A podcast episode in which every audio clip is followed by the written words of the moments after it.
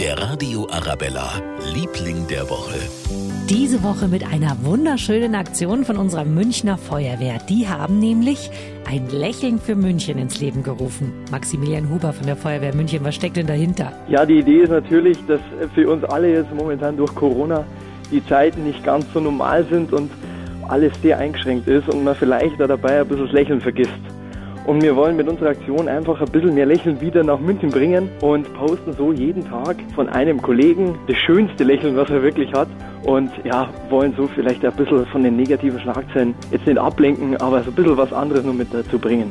Allein wenn Sie schon so reden, bekommen wir alle ein Lächeln im Gesicht, oder? Tolle Idee in Zeiten wie diesen.